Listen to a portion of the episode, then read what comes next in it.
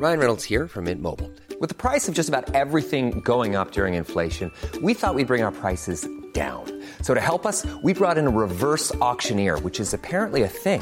Mint Mobile unlimited premium wireless. Ready to get 30, 30, bit to get 30, bit to get 20, 20, 20, bit to get 20, 20, bit to get 15, 15, 15, 15 just 15 bucks a month. So, Give it a try at mintmobile.com slash switch. $45 upfront for three months plus taxes and fees. Promo for new customers for limited time. Unlimited more than 40 gigabytes per month. Slows. Full terms at mintmobile.com.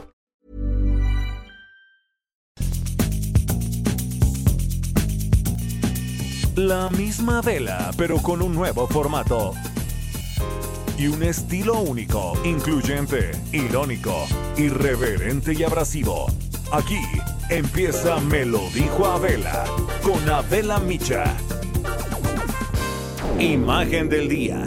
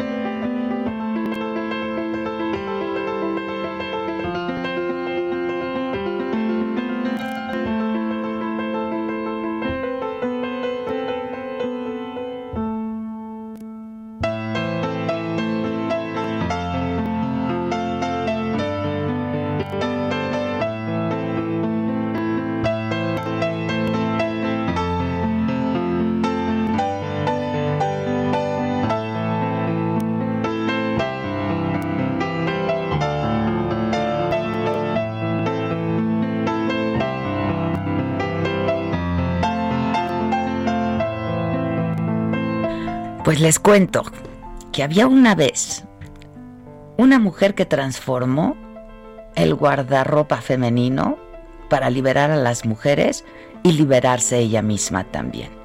Su nombre, Gabrielle Chanel, y llegó al mundo justo un día como hoy, 1883.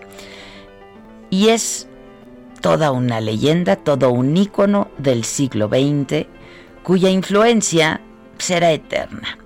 Coco Chanel fue una visionaria, transformó la moda femenina y sentó las bases de la estética moderna, que acortó lo largo de las faldas, que liberó la cintura, aligeró los tejidos, eliminó los corsés y masculinizó algunas prendas. Coco nació en la pobreza, en la Casa de Caridad de Saumur en Francia y fue la segunda hija de cinco hermanos y una monja le puso el nombre de Gabriel porque dijo significa fuerza y poder y asegura a las mujeres que lo llevan un brillo eterno para siempre.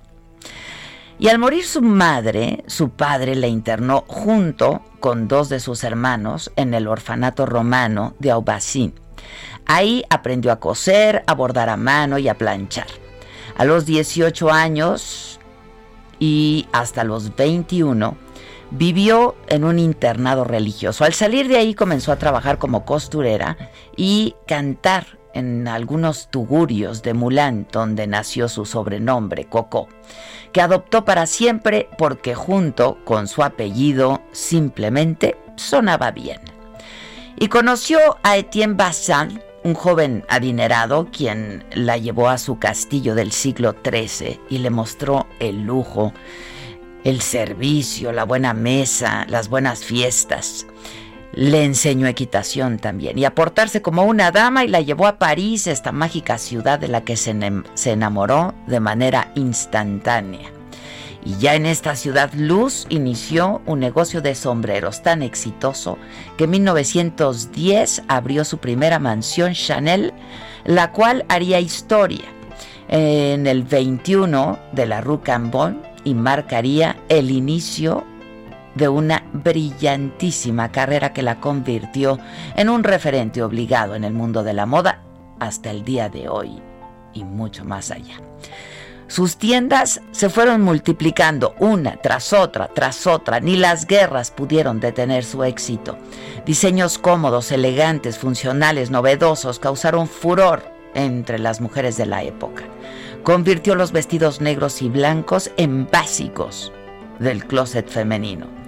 y su icónico perfume Chanel número 5, mezcla de 80 ingredientes, es desde ese entonces un clásico, lo mismo que el bolso 2.55.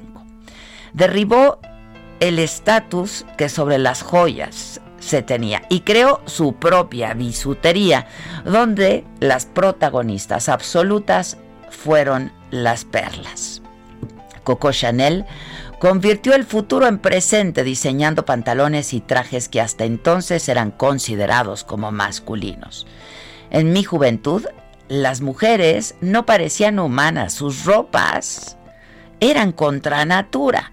Yo les devolví la libertad, les di brazos y piernas de verdad, movimientos auténticos y la posibilidad de reír y de comer sin tener que desmayarse por no poder respirar fue lo que respondió en una entrevista. Sus diseños más aclamados fueron el jersey de punto, jersey de punto, los trajes de falda y chaqueta de tweed, que a principios de los años 50 se convirtieron en sinónimo de la liberación femenina. Las mujeres Chanel usaban un vestido negro con el que podían estar listas para el trabajo, pero también para la vida nocturna. Y otra vez, el jersey de lana considerado ropa de mozos y camiseta a rayas como las que utilizaban los marineros en ese tiempo. Acabó con el mito del pelo largo como símbolo de feminidad y puso de moda el famoso corte garzón, con lo que demostró que el pelo corto también podía ser chic, elegante y muy sexy. La enorme Gabrielle Chanel, amiga de Picasso, de Dalí, de Stravinsky, de Jean Cocteau, entre muchos otros, murió el 10 de enero de 1971 a los 87 años en su habitación del Hotel Ritz de París, legendario también. No me quejo de nada porque he vivido intensamente, confesó antes de morir. Madame Coco. La mujer que supo entender y revolucionar a las mujeres. Una mujer que cuando hablaba usualmente tenía razón. Esta mujer que entendió e hizo entender que la moda pasa, pero que el estilo, ese, ese permanece.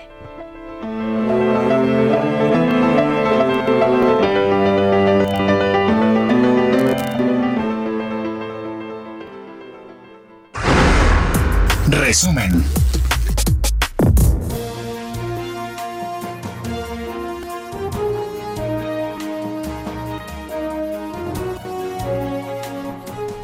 Hola, ¿qué tal? Muy buen día por el puritito gusto, ¿no? De recordar a Gabriel Chanel, Coco Chanel.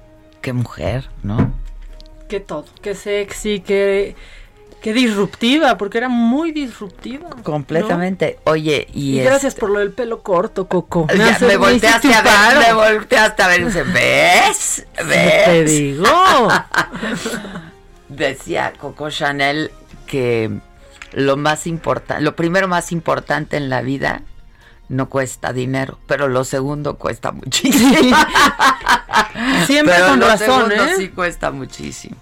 Oigan, pues muy buenos días, los saludamos con muchísimo gusto. Esto es Me lo dijo Adela, nos escuchas por el Heraldo Radio. Hoy es miércoles 19 de agosto, 19 de agosto, y estas son hoy las noticias. En la mañanera de hoy, pues como como una maldita mañanera se vuelve en un evento, ¿no? O sea, sí fue un eventazo porque este encuentro del presidente López Obrador y el gobernador de Querétaro, porque la, la, la mañanera fue en Querétaro, el gobernador de Querétaro, pues quien ahora sí ha sido multivisto y multicitado con este video de los videoescándalos, este pues se encontraron, ¿no? Y se miraron y se hablaron. Y se dijeron. Y se dijeron, y se dijeron.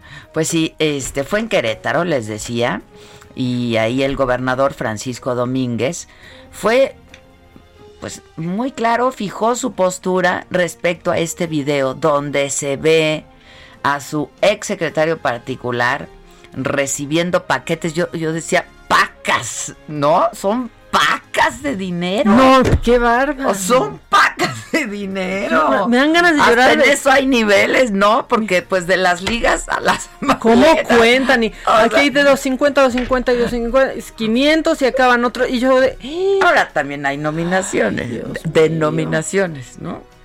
Pues sí, pero, o sea, Este, iban pero contando sí, hay de. niveles, hay niveles. medio Estas millón son medio pacas millón. de dinero. Y se ve justo al ex secretario particular recibiendo, del gobernador de Querétaro, recibiendo estas pacas de dinero de presuntos sobornos. Y dijo el gobernador que los dichos del exdirector de Pemex, Emilio Lozoya, quien lo ha mencionado en este caso, son una infamia y no valen nada.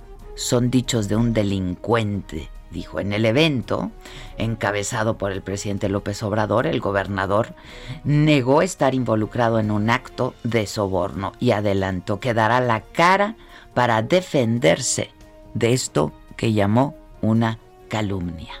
Mi vida siempre he dado la cara y hoy no será la excepción.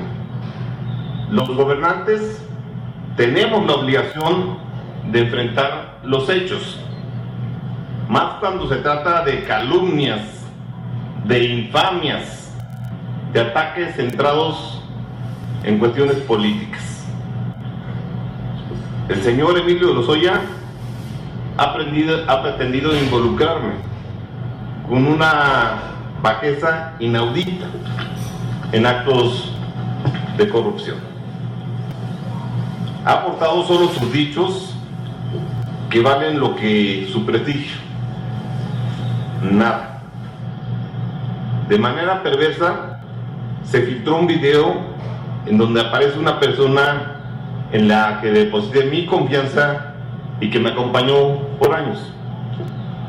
Lo removí de su cargo y di parte a las instancias correspondientes para que él, a su vez, apele a su derecho que le convenga. Por mi parte, no tengo nada que temer, nada de qué avergonzarme y nada que ocultar. Qué duro, ¿no? Qué duro. A ver, este tuvo un gran desempeño el gobernador esta mañana, la verdad. Eh, lo dijo bien su discurso, pero además se No- vio bien. No tartamudeó ni le sudó el bigote No, como no, no. otros gobernadores Sí, que no, primero no, no. andan muy acá y luego ya No, se les no, va. no, tuvo un gran desempeño. Pero pues no sé, tu gente más cercana en la vida, ¿no? Tu colaborador más cercano hace algo así. Está durísimo por donde la veas. Si no sabías. tantos años, O sea, pues, si ¿no? no sabías, puta. O sea, está cañón. Híjoles, pues qué traición. O no sé, no. O sea, estoy pensando en Susan. Claro, no, bueno. No, o sea. Es como Sí, dice, no, yo me imaginaría justo me eso. acaba de escribir a Susan, no me vayas a desconocer así. O sea, es que no me imagino, no, un- una gente que lleva conmigo tantos años que haga algo así. La verdad. Pero pues, ¿qué les digo? Hoy por hoy el gobernador tuvo un buen desempeño, ¿no? Ya después lo que pase, no sabemos. Sí. Pero hoy. Este. Sí. Y el presidente López Obrador, justo, pidió a los reporteros que cubrían el evento, pues hacer una pausa, dar una prórroga eh, para, pues ya no tratar el tema de Emilio Lozoya. Eh, dijo, dijo el presidente. El gobernador ya fijó su postura, lo hizo con mucha claridad, dijo que sería su única aclaración al respecto sobre este tema. ¿Por qué no tratamos de dejar para otro momento este asunto? Incluso hasta por respeto, por urbanidad política. Ya habrá tiempo para desahogar este asunto. También viene el presidente, ¿eh? la verdad. Su postura lo hizo con mucha claridad, Muy bien. como él lo ha manifestado, dando la cara.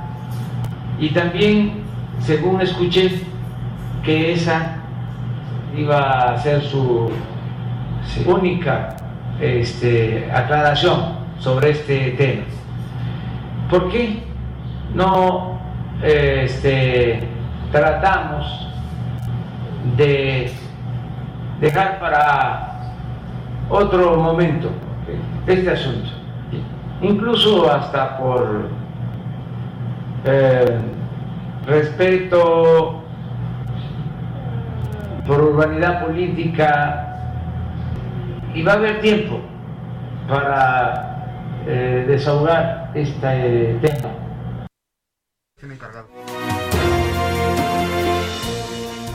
Bueno, también viene el presidente con un semblante y un el rostro adusto, ¿no? Este mirando al, al gobernado, esta mirada así como penetrante, ¿no? Sí. Este, bueno, y luego, pues de ahí, de Querétaro, se van a San Luis Potosí y habló el presidente de este encuentro que va a tener con los 32 gobernadores de la República. Va a estar su gabinete legal y ampliado. Van a estar todos los eh, integrantes del gabinete, los gobernadores, eh, y luego yo voy a escuchar las propuestas de los gobernadores eh, y voy a dar respuesta y al final este va a haber una comida. Ese es el programa básicamente. Y se les va a informar desde luego a ustedes a los eh, medios. No este Ahí también, en Querétaro, en la mañanera, estuvo Santiago Nieto, quien es el titular de la Unidad de Inteligencia Financiera de la Secretaría de Hacienda. Además, pues nada más y nada menos, Santiago Nieto, pues estaba en su tierra, que es Querétaro, su terruño. Pues yo platiqué con él muy temprano, acabando la la mañanera. Hoy acabó como a las nueve, ¿no? Sí, nueve, sí, fue rápida a las nueve, se tenían que ir a, San Luis. Yo platiqué muy temprano con Santiago Nieto eh, sobre los temas que se van a tratar hoy justo durante la reunión eh, con los gobernadores en la CONAGO. Y me adelantó que se van a firmar convenios de colaboración con la Unidad de Inteligencia Financiera para replicar su modelo de trabajo en las entidades y la Procuraduría Fiscal. Y habló también sobre estos videos que han circulado estos días. Eso, pues yo le pregunté sobre los videos y me respondió lo siguiente. ¿Qué tal, Adela? Un saludo a, ti y a tu auditorio. Eh, pues dentro de, la reunión de, de la CONAGO, uno de los puntos a tratar eh, está relacionado con la Secretaría de Hacienda y Crédito Público y en particular con la firma de un eh, instrumento jurídico, eh, le hemos llamado carta de intención, para efecto de que las, las, entidades federativas generen unidades de inteligencia patrimonial y económica en, las, en cada uno de los estados. Eh, creemos que esta parte es importante porque permitirá sistematizar la información del catastro, el registro civil, registro público de la propiedad, comercio, eh, eh, padrones vehiculares y nos permitirá con la información financiera que tiene la unidad de inteligencia generar pues, mejores casos para identificar al beneficiario final, tener mejores controles sobre las personas políticamente expuestas y en, digamos, en términos generales cumplir con los estándares internacionales a que México se encuentra obligado por el Grupo de Acción Financiera Internacional. Eh, por otra parte, respecto al tema de los eh, videos que recientemente se han eh, digamos, difundido en redes sociales y por los medios de comunicación, pues la instrucción del presidente es muy clara, tenemos que hacer eh, o mantener la política de cero tolerancia a la corrupción y cero tolerancia a la impunidad y eso obligará a que hagamos una revisión de las personas que, aparecieron en los, en los citados eh, videos. Eh, pues creemos que es muy importante que se clarifique si hubo alguna acción de naturaleza ilícita para efecto de, de que se hayan comprado voluntades políticas para la reforma energética. Bueno, también eh, en la mañanera eh, se habló de em, la congelación de 10 cuentas de Antorcha Campesina por parte de la UIF, la Unidad de Inteligencia Financiera. Y le pregunté también a Santiago Nieto sobre, sobre ello. Son 10 cuentas, 3 de personas morales y las 7 restantes correspondientes a personas físicas. Y me explicó lo siguiente.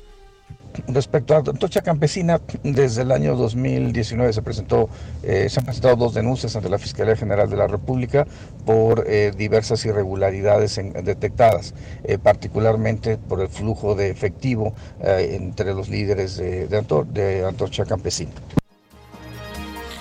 Y también me dijo que sobre este caso en particular de Antorcha Campesina van a informar ya más detalladamente en un comunicado de prensa. Sobre este último caso les vamos a hacer un boletín. Bueno, pues este básicamente fue de esto de lo que hablé con Santiago Nieto a reserva de que acordamos hablar más ampliamente, eh, pues una vez que pase la reunión de la CONAGO y, estos días, en estos días. Eh, y bueno, pues este mm, de todo esto se habló en Querétaro, se van a San Luis Potosí y eh, por ahí también estuvo y estará Francisco Nieto. ¿Cómo estás, Francisco? ¿Cómo te va? ¿Qué tal, Adela? Muy buenos días. Pues hoy el protagonista de la mañanera fue el gobernador de Querétaro, Francisco Domínguez, quien fijó por única ocasión su postura respecto al video donde se ve a su exsecretario privado recibiendo maletas de dinero de un supuesto soborno a ex legisladores panistas para aprobar la reforma energética. Adela, todos los gobernadores pues aprovechan las mañaneras para presumir sus logros, los logros de gobierno, pero en esta ocasión el mandatario queretano decidió defenderse ante lo que llamó las calumnias del exdirector de Pemex, Emilio Lozoya. Aseguró que no tiene nada que temer y también pidió no creerle la palabra a un delincuente confeso como lo es Lozoya. Frente al presidente Andrés Manuel López Obrador, el gobernador negó que está involucrado en un acto de soborno y adelantó que dará, que dará la cara para defenderse de esta calumnia. Agregó que lo atacan porque es un gobernador de oposición bien calificado y aseguró que nadie puede comprar lo que ya se tiene, pues él siempre estuvo a favor de la reforma energética. Incluso Adela dijo que recibió amenazas de muerte por este tema porque propuso quitarle asientos al Consejo de Administración de Pemex al sindicato petrolero y bueno, luego de esta defensa, de, esta defensa dijo que seguirá trabajando y que sería la única eh, ocasión en que hablará del tema y pues como era natural al momento de las preguntas cuando se le cuestionó sobre si el ataque que, eh, que veía era por parte del gobierno federal, el presidente pues intervino para pedir urbanidad política y dejar para otro momento los, los cuestionamientos y así digamos que concluyó la primera parte de esta conferencia de prensa en, esta capital queretana. En otros temas, Adela, el presidente aseguró que sí habrá una reforma para regular el uso de la marihuana. Explicó que es una atribución del Congreso, pero que los legisladores ya están emplazados para comenzar con este, con este debate. También, eh, pues, consideró que es necesario que en el próximo periodo ordinario de, de sesiones los legisladores discutan, aprueban y aprueben, perdón, la desaparición del fuero para que el presidente de la República sea juzgado como cualquier ciudadano y también pidió a los legisladores discutir el tema de los fideicomisos, pues hay fondos que deben de ser concentrados para ayudar a las finanzas públicas, además de que estos fideicomisos se han manejado con poca transparencia. Francisco, antes de que me, me, agarre el corte, nada más dime, ¿qué, no vimos? Pues mira, ¿Qué no se vio? ¿Cómo fue el encuentro entre ellos?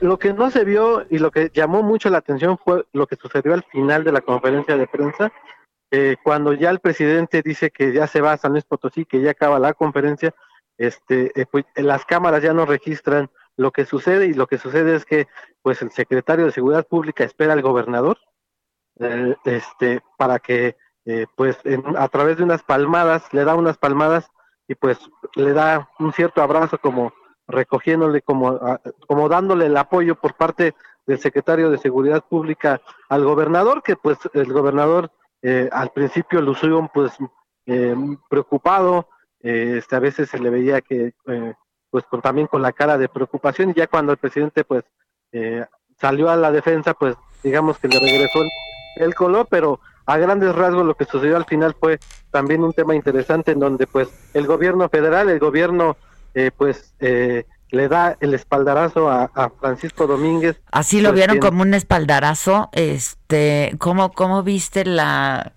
eh, pues la relación entre el presidente y el, gobernador, digo, las miradas, intercambiaron miradas, etcétera. Déjame hacer una pausa y regreso contigo, ¿no? No te me vayas porque si nos interesa mucho esto. Luego de una pausa volvemos. Que nos mandes el pack no nos interesa. Lo que nos interesa es tu opinión. Mándala a nuestro WhatsApp 5521 53 71 26. En Me lo dijo Adela, te leemos. ¿Cómo te enteraste? ¿Dónde lo oíste? ¿Quién te lo dijo? Me lo dijo Adela. Regresamos en un momento con más de Me lo dijo Adela por Heraldo Radio. Con el estilo único y más incluyente, irónico, irreverente y abrasivo en Me lo dijo Adela por Heraldo Radio.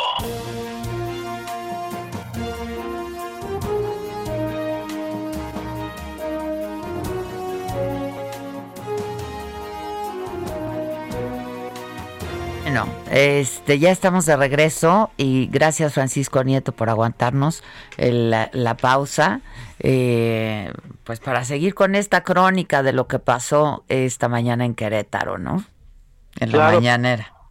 Te comentaba que pues el gobernador Francisco Domingos fue el primero, eh, fue el último en llegar a la, a la conferencia y fue el último también en irse y al momento de irse eh, cuando el presidente ya salió del de cuadro de las cámaras, ya cuando iban rumbo a otro salón donde van a, donde desayunaron y donde firmaron, bueno, tuvieron un encuentro privado el presidente y el gobernador, el, secretario de Seguridad Pública, Alfonso Durazo, pues lo esperó y este lo abrazó, bueno, le dio tres palmadas en, en la espalda y se fueron, pues digamos que abrazados hacia el lugar donde el presidente iba a desayunar y a donde pues tenían la segunda reunión privada de, este día.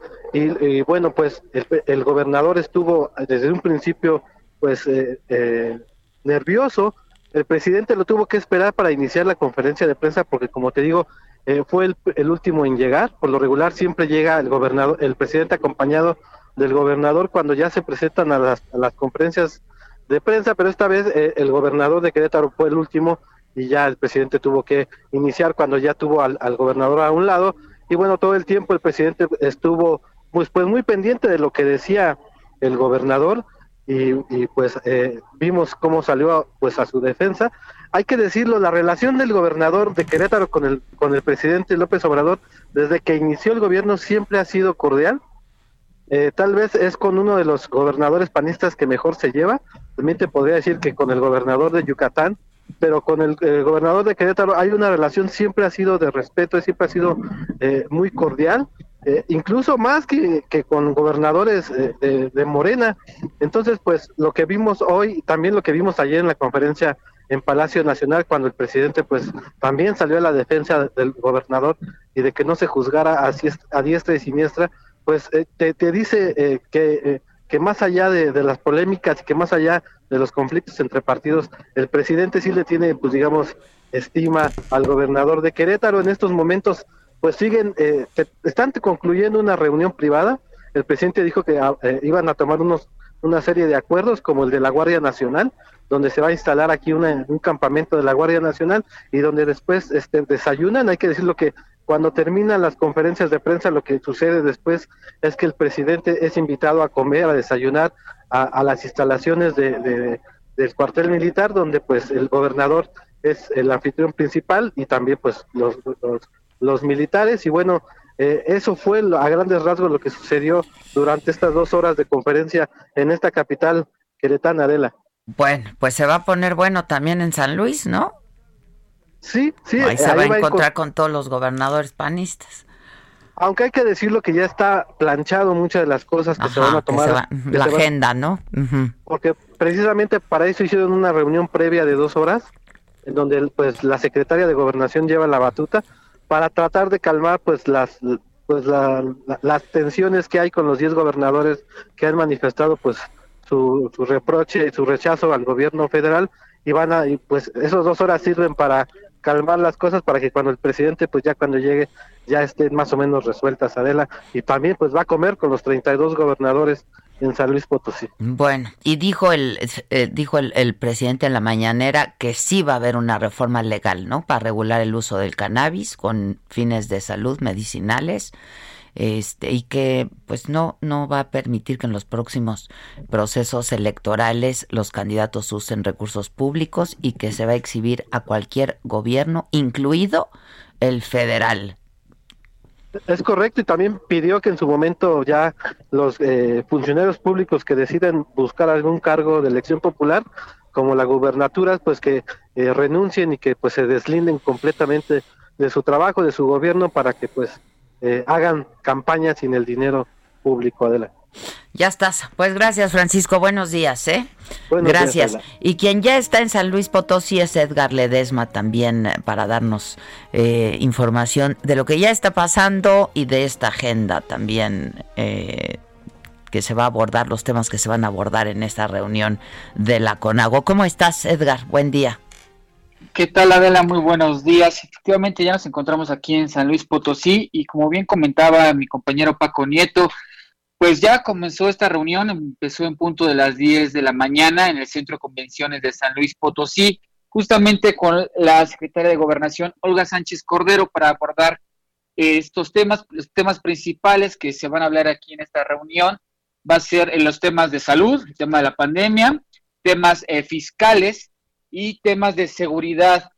Eh, la secretaria de Gobierno, Olga Sánchez Cordero, eh, un día antes de esta reunión, el día de ayer, ya había aclarado que no se va a tocar el tema de la posible renuncia o una petición de renuncia por parte de la Alianza de la Federación, del subsecretario Hugo López Gatel. Eso de tema eh, señala que ya está descartado. Y bueno, comentarte, Adela, que también el día de ayer por la noche aquí en San Luis Potosí se reunieron justamente nueve de estos 10 gobernadores de la Alianza Federalista, justamente para eh, plantear los temas, los cuatro puntos que ellos quieren plantear eh, aquí en la Confederación Nacional de Gobernadores, esta reunión que tendrán también en punto de las 12 con el presidente Andrés Manuel López Obrador, que llegará después de esta reunión que está sosteniendo de manera privada con el gobernador de Querétaro. Y previo a esta reunión, eh, que, pues a esta reunión que se va a dar a las 12 de la tarde con el presidente, se dará aquí mismo en San Luis Potosí una conferencia de prensa conjunta entre el gobernador Juan Manuel Carreras, quien es presidente de la CONAGO y gobernador de San Luis Potosí, y la secretaria de gobierno Olga Sánchez Cordero para dar eh, detalles de lo que se habrá abordado en estos temas y en esta reunión, los temas abordados, así como los acuerdos alcanzados. También posteriormente, en punto de las 7 de la tarde, aquí mismo también se dará eh, las conferencias diarias que da el subsecretario Hugo López Gatel sobre la situación de la pandemia de COVID-19 en el país. Eh, comentarte la importancia de esta reunión, ya que puede ser la última que se dé entre gobernadores y el presidente Andrés Manuel López Obrador por los temas electorales, ya que eh, señalan que por ya como comienzan los, los comicios para el 2021, probablemente ya no se puedan reunir eh, con el presidente, por lo que es eh, sumamente importante esta reunión y por eso el presidente además pidió que a esta confederación, esta reunión con la confederación, asista su gabinete ampliado para que puedan los gobernadores eh, hablar eh, todos sus temas con los secretarios y pendientes que tengan. Adela. A tocar el tema de la petición de renuncia del subsecretario Gatel, sino que le dan cada vez más poder, ¿no? Más choncha la subsecretaría cada vez. Así es, eh, cada vez es un tema que la federación, eh, sin duda alguna, va a insistir aquí que se aborde el tema subsecretario. Sin embargo, desde ayer eh, mostró una postura cerrada la Secretaría de Gobernación de que no se va a abordar este tema.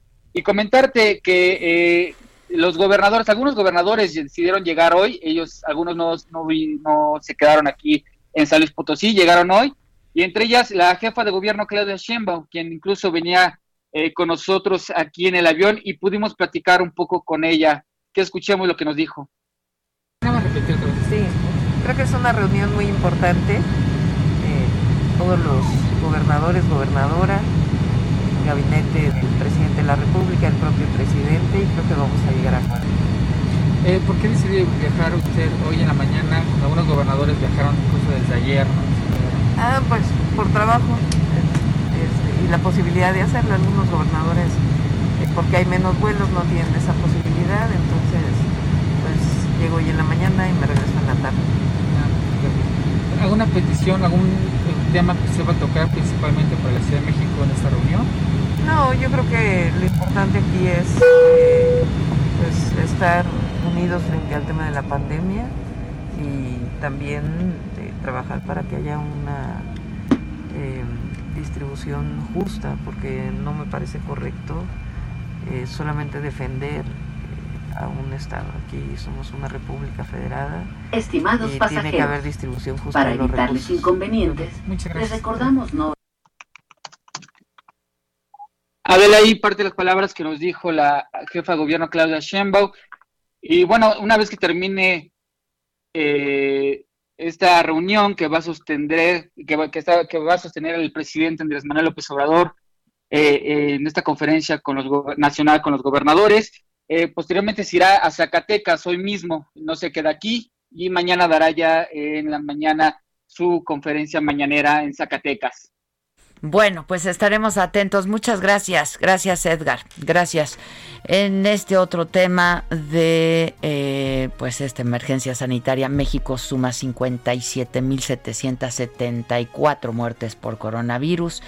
Registra 531.239 casos positivos acumulados. El martes se reportaron 751 defunciones eh, y 5.506 nuevos contagios de COVID.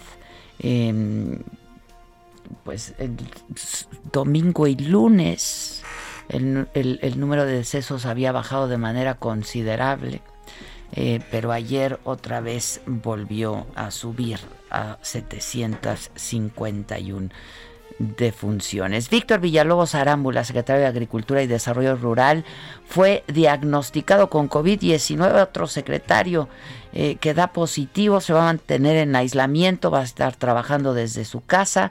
Lo informó a través de su cuenta de Twitter. eh, para pues las personas con quienes ha tenido contacto eh, estén atentas, sigan las recomendaciones médicas eh, y bueno, eh, sí, es un secretario más que se suma a la lista de secretarios que han dado positivo al COVID.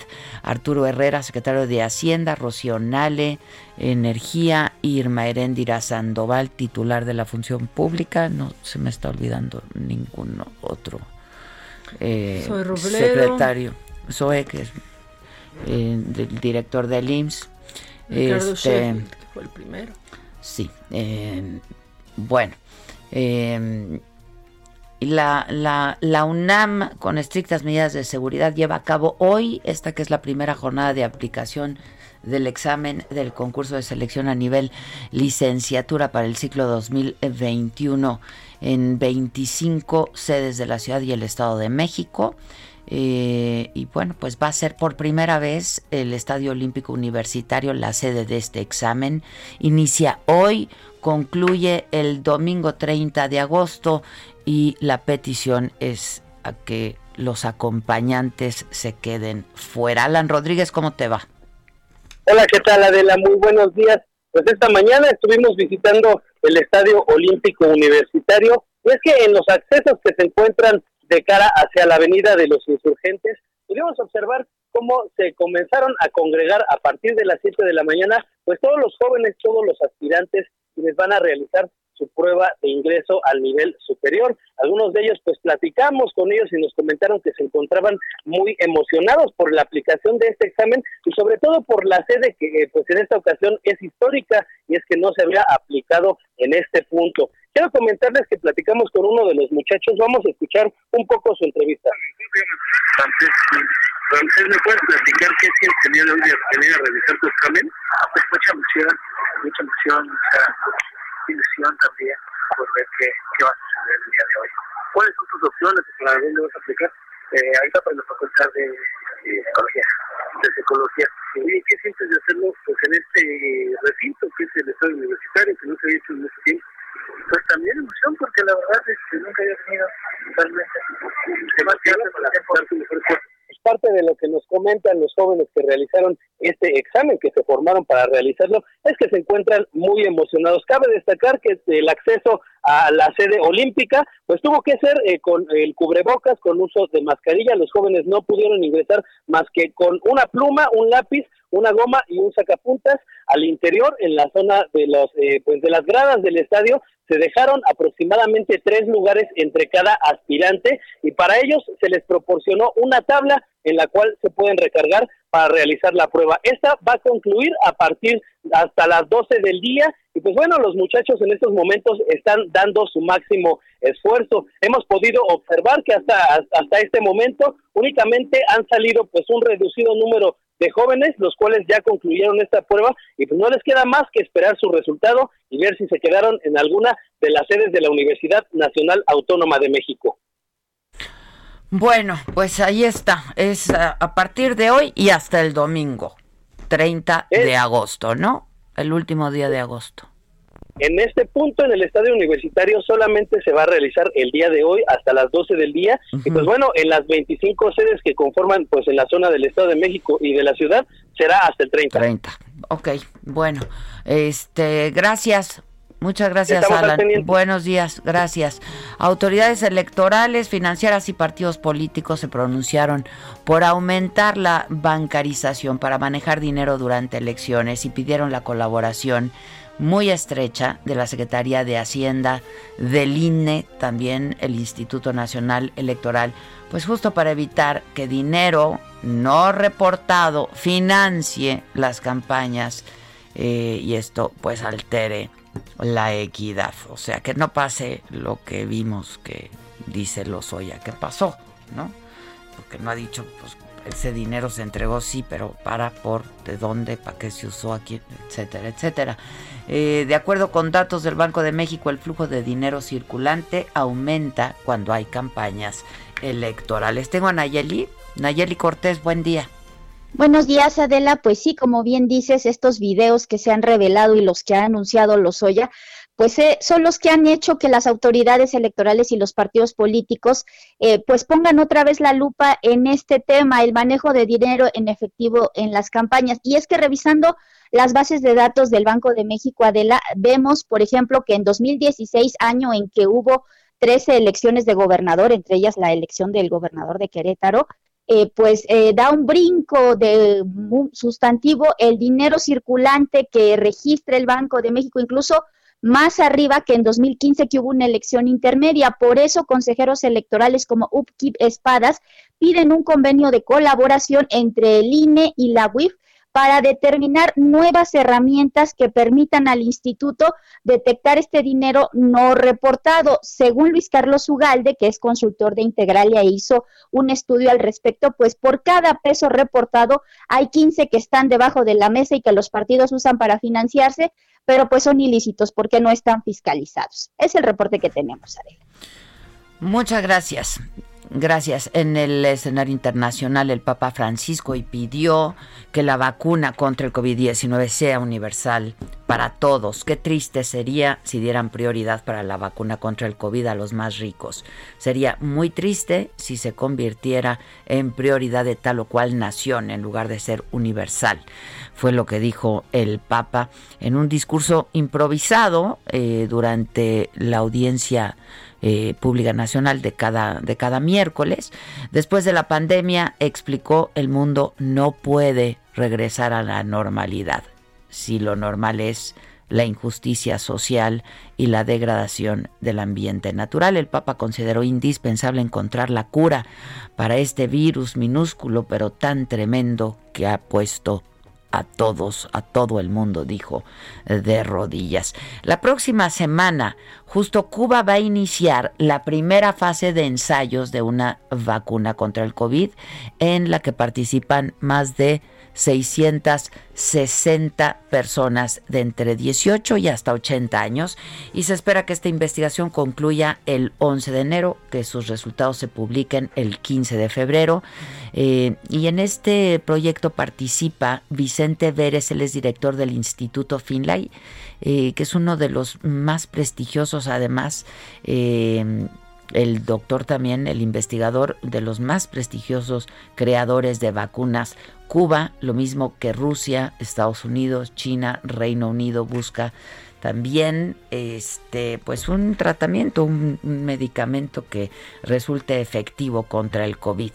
Eh, en Cuba se registran 3.408 casos de coronavirus, hasta el día de hoy 88 decesos.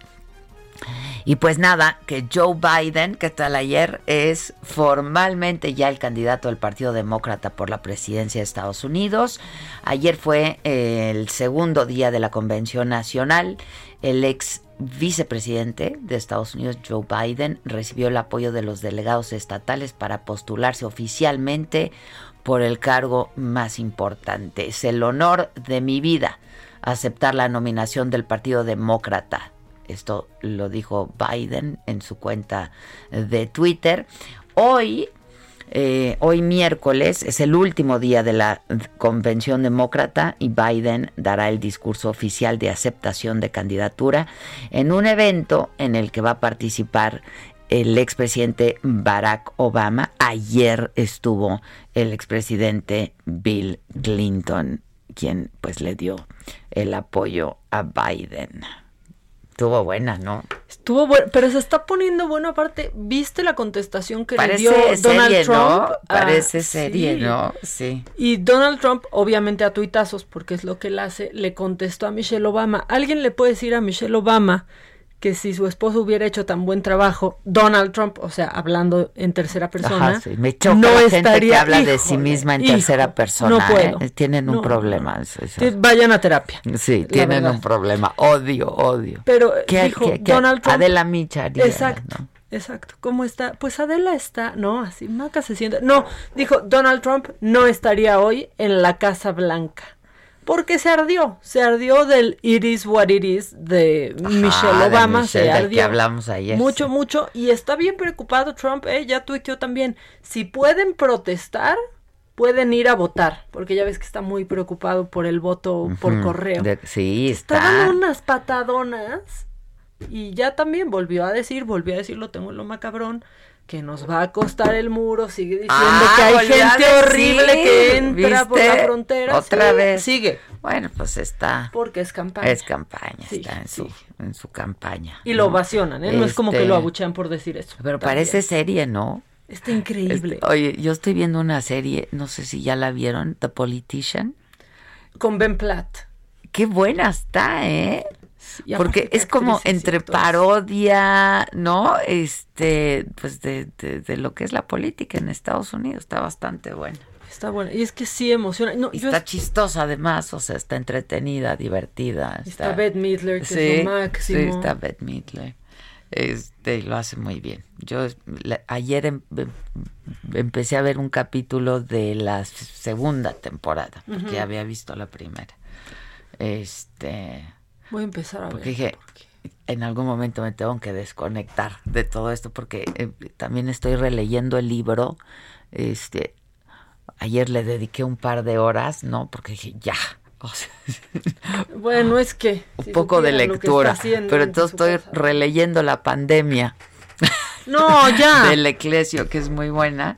Este, pues así, eso dediqué un par de horas de la tarde. Tengo que cambiar, yo ando bien sordida en Netflix, me la he pasado viendo puras cosas de cárcel.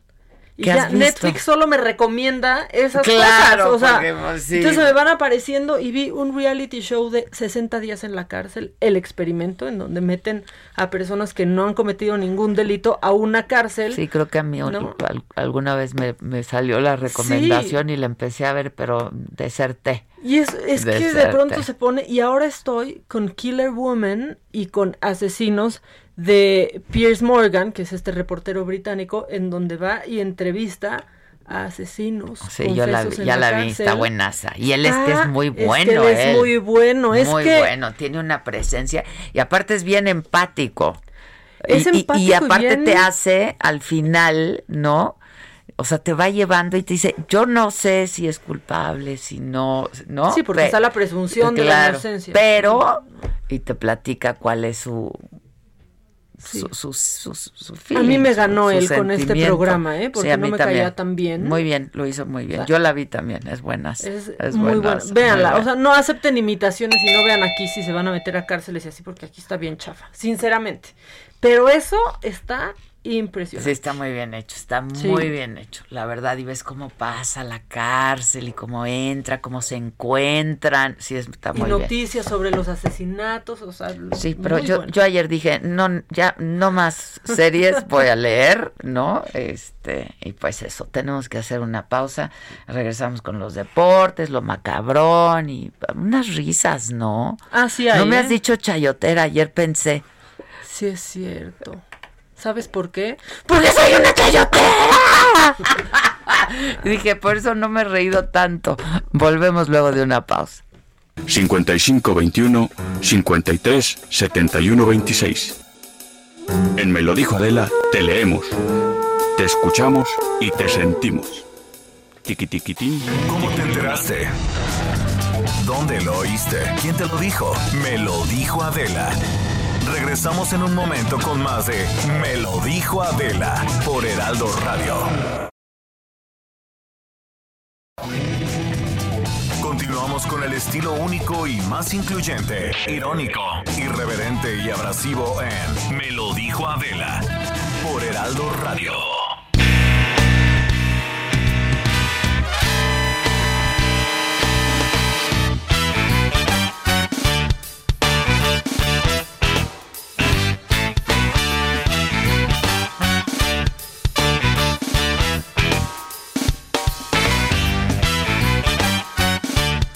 Pues eso, ya estamos de regreso en punto de las 11. Animalito, ¿qué? Deportes. Cuéntalo todo. Pues miren, vamos a arrancar primero con una noticia Bien. sobre el nombramiento oficial del nuevo entrenador del Barcelona. Ya lo habíamos platicado días antes aquí. Eh, firmó eh, Ronald Koeman hasta el 2022, así lo oficializó el conjunto del Barcelona. Anuncian su incorporación mediante un eh, comunicado de prensa que será hasta el 30 de junio del 2022. Obviamente esto con miras a que mejor, mejor el panorama del Barcelona luego del fracaso eh, histórico que tuvo en la Champions League. Y bueno, pues así es como Koeman se convierte en el técnico del conjunto Blaugrana. Eh, también él comentó que es un honor poder estar en ese club, es el club de sus sueños y para mí es muy especial poder convertirme en entrenador allí. Dijo así este Ronald que también dirigió la selección de Holanda con miras a Qatar 2022. Y bueno, eh, pasando un poco a otro tema, el Paris Saint Germain consiguió por primera vez en su historia su boleto para la final de la Champions League tras imponerse 3 por 0 ante el conjunto del Red Bull Leipzig, que sin duda pues un partido interesante. Eh, pues vamos a ver cómo le va en la final por primera vez después de tantos millones y millones de euros que le ha invertido el conjunto del Paris Saint Germain. Logran llegar a una final de Champions League. Y bueno, van a estar esperando a su eh, pues contraparte. eh, el Bayern Múnich se va a estar enfrentando el día de hoy eh, ante el Olympique de Lyon. Vamos a ver si vienen muy leones. Yo le voy al Bayern. Sin duda, yo también. Hasta Después de la goleada hora. que le metió al Barcelona 8 por 2, pues el Bayern se Y Neymar no me cae bien. Neymar, fíjate que también trae. ¿Por? Pues, Pues por cuentero y por cómo se echa los clavados y hace que. ¿no te acuerdas en el mundial de eh, que cómo se fingía eh, lesiones? Ah, se tiraba, Rodaba, rodaba, rodaba. y rodaba y rodaba. Pues mira, ahora le preguntaban a él cómo se siente. Dijo, pues me siento pleno, feliz, después de tantas lesiones. Obviamente se tira para que lo recojan, ¿no? Ah, Neymar. o sea, tantas. Tantas es un fiestas. drama king, pues. Claro. Drama. O queen. Es un drama queen. Y luego Drama cuando está lesionado, nada más lo sacan de fiesta, en fiesta, en fiesta. Es que mira, casualmente se lesiona cuando estaba el carnaval de Río de Janeiro. ¡Uy, se no! lesionaba cuando iba a ser su cumpleaños. Se hacía expulsar cuando era cumpleaños de la hermana. Entonces, dices, Neymar ya. No, basta", digo, se vaya a Ahora está. divertir. pues, ya. Ahora está muy, muy feliz, muy pleno porque llegó a la final de Champions League y pues mira, ah, una polémica que causó en Neymar, eh, pues es que al final de este partido del día de ayer del París, eh, intercambió la playera dentro del terreno de juego contra un jugador de Leipzig y esto está prohibido por protocolos sanitarios. Ahorita el intercambio de playeras no. No se puede hacer. Pues no. Imagínate Entonces- el sudorón. El protocolo de, de- de la UEFA es, cambias, intercambias playeras, está prohibido. Lo haces, estás acreedor a un, san- a un partido de sanción. Te O sea, va a poder ¿estaría sancionar. suspendido? Estaría suspendido hasta ahora. Un eh, partido. Para la final. Ah. Que posiblemente Es que también creo, tenía la creo- primera comunión de su creo- sobrina. No, no, es que sí, creo que la siguiente semana es el cumpleaños de la hermana o este fin de semana. ¿O estará deprimido o quién le bajó la No, novia? no, no. al contrario. Ah, entonces por eso. Entonces, sí. es el tema que trae Maca ahorita que está también muy bueno, pero esa es la nota que, que Neymar da ahora, eh, porque además el protocolo es un partido de suspensión más 12 días de aislamiento con, obviamente, con las pruebas correspondientes por COVID para descartarlo. Ah, ya. Y entonces, pues ahora sí que vamos a ver si Neymar, el pronunciamiento oficial de la UEFA, si se lo hacen válido. Y bueno, también como les comentaba hoy, pues el Bayern Múnich el día de hoy contra el Olympique de Lyon, pues sin duda yo creo que Bayern Múnich va a estar enfrentándose al Paris Saint Germain en la final de la Champions League, que será el sábado Este sábado. 23. Y el Patodramus dice ¿Qué que dice? pues, Bayern Múnich se lo lleva. Sí, Hay que verlo, ¿no? Va a estar Hay que bueno. Bayern verlo. Múnich se lo lleva, pues yo voy a arriesgarme hasta decir el marcador. A ver. Ah, sí. 3 por 1. ¡Anda! Vamos a ver si Bien, Patodramus anda con todo.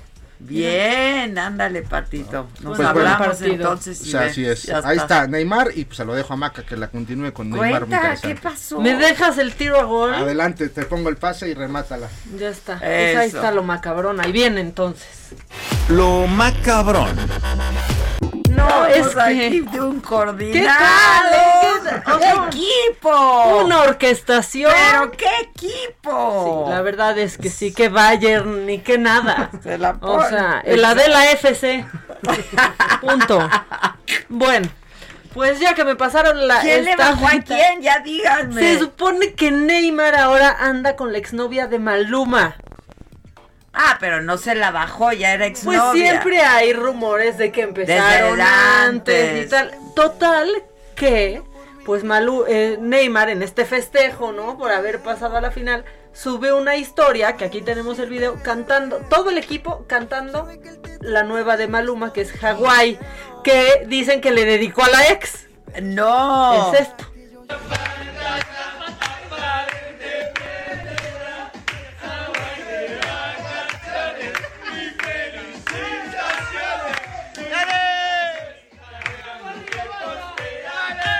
Pero pobre que de por sí luego es depresivo, ¿no? Cerró su cuenta, se nos desapareció Ay, Maluma, no. bebé. Triste, porque pues la canción que le hizo a la ex, ahí la anda cantando este que aparte pasa a la final de la... O sea, esta es la canción ¿Qué, qué, que qué? le escribió. Cerró, ¿qué cuenta? Instagram desapareció.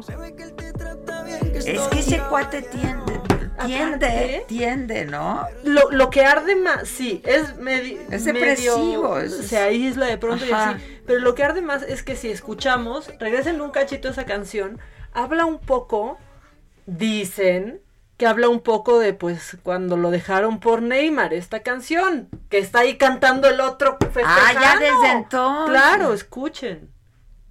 Deja de mentirte. La foto que subiste con él diciendo que era tu cielo. Bebé, yo te conozco también, sé que fue para darme celos. No te diré quién, pero llorando por mí te vieron. Por mí te vieron. Déjame decirte. Se ve que él te trata bien, que es todo un caballero. Pero eso no cambiará que yo llegué primero. Te ir bien, pero no te quiere como yo te quiero. Puede que no te haga falta nada, aparentemente nada. Hawaii de vacaciones, mis felicitaciones. Muy lindo en Instagram lo que posteas. Yo también por, por Maluma. ¿Eh? Sí, Y ahí está Neymar, le estoy enseñando ahorita una foto de este Neymar con Sí pues con la ex de. Maluma. Sí está guapa, pero anduvieron mucho rato. Maluma y ella sí, mucho tiempo. Y sí se escucha bien, o sea, sí está bien triste esta canción. Pero él cree que lo hizo para darle celos. No, Maluma, no, güey. No, amigo, date cuenta. ¿Qué tal? Y que llorando por él lo vieron y que no va a decir quién. No, Maluma está chacalón. Ahí está mucho mejor Maluma, Claro, pero, pero que que, Neymar. Neymar. O sea, Neymar, perdón, pero no, no tiene nada. Oye, estoy muy triste ya, papá. Ya me A mí me afectó mucho. Porque güey. aparte imagínate que el güey que te bajó. Ya ni el chayote me sube ahorita, ¿eh? Me diste un bajón. Ya, ¿sabes Siento qué? lo que Maluma ahorita yo ya. Imagínate. Y aparte Porque festejando su pase a la final. Eso es lo que me parece de... A ver, a ver.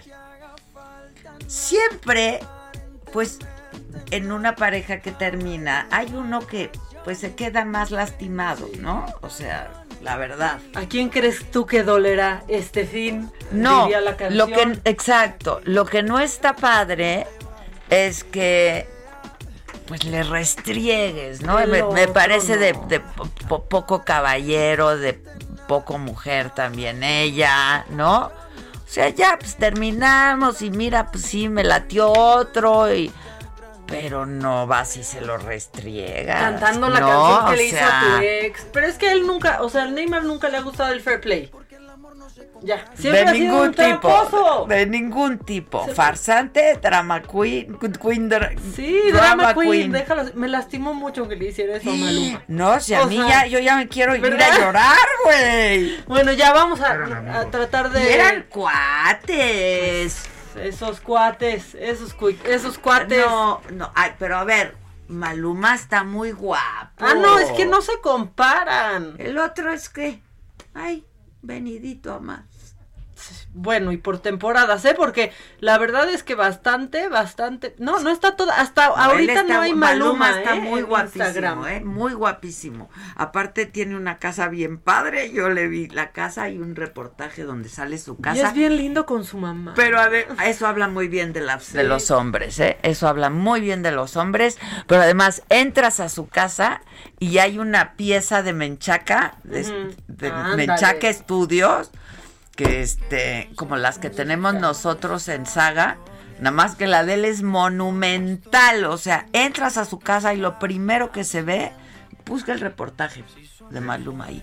eh, De la casa de Maluma es una pieza de menchaca que hacen nuestros, nuestros Artesanos. artesanos mexicanos. No, no, no, yo que- soy Team Maluma. Sí, yo también, Ya saca otra vez tu Pero Instagram, además, mira, Maluma, si le valiera, bebé. estoy, pues ya ni modo. Pero yo, yo tengo información de primera mano.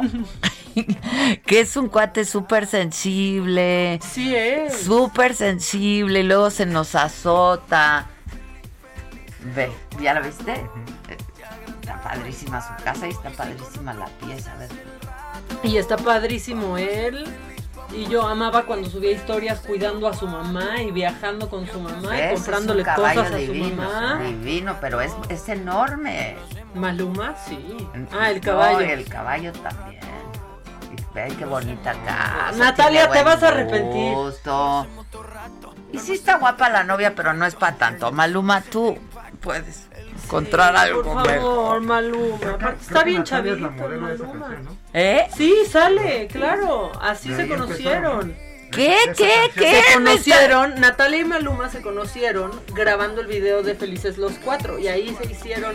Ah, no, ok. De Yo la- pensé que hasta amor. Neymar estaba infeliz de los. Eso es No, ahora. No, ahora. Ahora solo están está felices los dos. Son el, el Neymar y. Bueno, Bueno, pues pues, ya. que regrese a Instagram, Malumita. Porque pues cerró su cuenta. Maluma, como nos estás oyendo. Como Putin AMLO. Como Putin AMLO, ¿no? Este.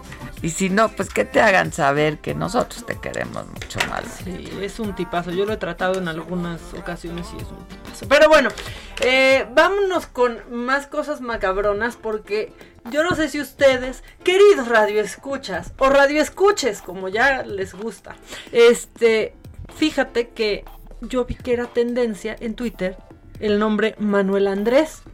Dije yo, ¿cómo Manuel Andrés? ¿Qué está pasando? Llegué, llegué al fondo de esta tendencia. Y estas son las cosas que pasan cuando, cuando las tías de una se ponen revolucionarias en redes sociales, nada más. Porque esta señora se sintió pues con muchas ganas de hablar. Empoderada. Empoderada y dijo, yo tengo algo que decirle al mundo de las redes y se hizo tendencia. Manuel Andrés le estaba hablando al presidente. No. Esto fue lo que dijo esta señora. Bueno, así se llama, ¿eh? Pues sí. Así se llama pero- en realidad. Pero no quedaba padre. Manuel Andrés se Así no llama en realidad. malo, no suena Manuel Andrés López Obrador. Ahí está lo que digo. Buenas tardes. Mi nombre es Josefina Arredondo Aceves. Y este video va dirigido al señor Manuel Andrés López Obrador. Señor López, reconozca que le falló a México, a los mexicanos, a usted mismo. Dele un poco de honor a su madre, porque se avergonzaría de lo que usted, usted está haciendo, destruyendo el país que lo vio nacer. Con nuestra bandera de fondo. Bien Eh, no enojadísima. y sí se llama Manuel Andrés, pero yo sí creo que la señora se nos confunde. No, no, O sea, pues es que casi está muy dramático eso. Pausas dramáticas. De ahí al sea, ¿no? Pida una disculpa. Es- la verdad es mejor que mucho de lo que sale del SEA.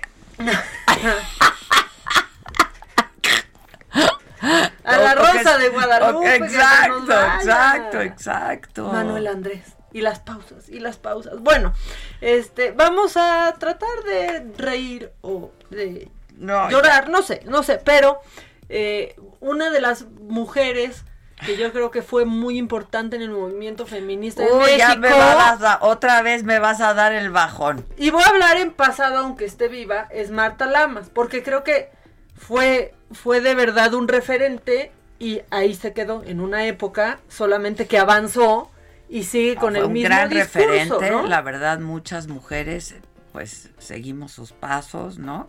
Este, yo creo que Marta recordábamos cuando cuando era colaboradora de Broso, ¿se acuerdan? Sí. Iba una vez a la semana pues, a hablar de estos temas. Y sí, pues fue- le cuestionaban mucho, ¿no? Porque pues Broso y la Riata Y la Secre, que no hablaba, ¿no? nomás estaba buena, Este, entonces fue muy cuestionada de que estuviera pues haciendo eso. ¿Y que ahora qué? Bueno, ahora en esta otra epidemia que es la de los lives en Instagram a todas horas que todos queremos decir algo, ¿no? Que por cierto yo tengo un live hoy en la noche, este, pero bueno. Perdón que te interrumpa. no dejen de ver Saga hoy, ¿eh? A propósito del live. O sea, es, es me lo hice a mí el programa, la verdad. Es como un duelo de titanes. Me lo hice época, a ¿eh? mí. ¡Qué agasajo! Voy a tener al burro y a Palazuelos. Eso es un duelo. Vamos Eso a es estar los tres. Pues es como, para mí es como... pues, exacto, como con eso de que ya, que si cierra el baby O no, no, yo lo voy a traer al estudio. Este, pues hacer una cena y transmitirla, Pues ¿no? sí. No va a haber cena, pero una reunión de cuates y transmitirla. Estoy muy, Va a estar muy, muy, emocionada. Son, son de toda una época, ¿eh? O sea, va a ser como 1995 una vez. A propósito de Marta Lamas. Exactamente. Bueno, eh, pues en estos lives hizo uno con eh, otra mujer, con una antropóloga que se llama Melissa Fernández Chagoya. Empezaron a hablar y de pronto, pues estaban hablando eh, sobre la prostitución y lo que tendría que pasar en nuestro país con respecto a esto. Que además la están pasando muy mal las sexoservidoras ahorita, ¿no? Pues, Con la pues, pandemia. pues, claro que sí. Y Marta Lamas, pues, opinó esto. Yo no sé cómo una feminista así se las arregla para que algo Nada más no me la como saquen de esto contexto. acabe siendo culpa de, de una mujer. Y lo traté de ver com- completo y no está sacando. Hay otras que están sacando de contexto de esta plática, pero en específico este comentario, no. Aquí es lo que dice. para su derecho de consumo. O sea, yo creo que esto casualmente, digamos, no es el eje de los debates. El asunto de la construcción del deseo demandante de los hombres. Con eso Pero- cerraría mi ¿Y parte. cómo funciona el patriarcado en las mujeres también? O sea, porque muchos de los hombres, Se escuchan. Te volviste a ir, Marta. muchos de los hombres que van con trabajadoras sexuales son porque tienen esposas frígidas, ¿no? Ay. Híjole. No, pues ya me quedé frígida yo. No, no, ¿Y- no, ¿Y para no. qué eso pase? Oye, pero déjenme oír más. ¿Qué dijo? Es que ese es el, el fragmento. Híjoles. La plática dura 40 minutos, la pueden escu- la pueden ver en, en, en Instagram y está viral ahorita. Sí hay cosas que se están sacando de contexto, pero en específico este, no. De pronto dice cosas controversiales como por qué no están juzgando a las mujeres que a cambio de sexo se van a un viaje con su esposo, ¿no? Que le condicionan el, el sexo al esposo para un coche nuevo, para joyas, para tal. Lo que le echan en cara hoy a Marta Lamas es cómo ha encontrado la manera para culpar a las mujeres de ciertas cosas que hacen los hombres y del patriarcado que, que parece hoy, según las redes, pues ella se ha puesto de parte de él. Y esta, Mm. esta declaración no le ayuda Mándame el link, yo la quiero ver completa. Te la voy a mandar para que, para que veas completa. Yo no, a mí hay cosas que me gustan mucho de Marta Lamas, pero de pronto sale Yo es con una mujer a cosas, la que ¿no? respeto mucho, la verdad. O sea, nominada a Premio Nobel de la Paz, es una mujer brillante, Yo sí. la respeto mucho, la verdad. Mándame el link. Pero este es un Porque, ¿no? Digo, ha Así. tenido, ha tenido algunos resbalones. Te digo que desde que salía con Broso y así la cuestionábamos Sentarse mucho. las ¿no? piernas, pero eres feminista Este- recalcitrante, ¿por qué vas a platicar con la reata? O sea, de cepa, de No. cepa. Este. Bueno, pues. No, sí puedes. O sea, el, chiste hubiese sido que confrontara a Broso, ¿no? Y por qué, y a ver la hable la riata. es muda y por qué No, la riata trae más. Pero bueno, a ver, quiero el link y lo voy a ver. Ahorita te lo voy a, a- a mandar, pero este, híjole, no, a mí mátenme la- este amargo recuerdo de este debate de Marta Lamas, a mí por favor, yo ya no me quiero acordar, pero bueno, ¿te acuerdas que hemos platicado mucho del Free Britney?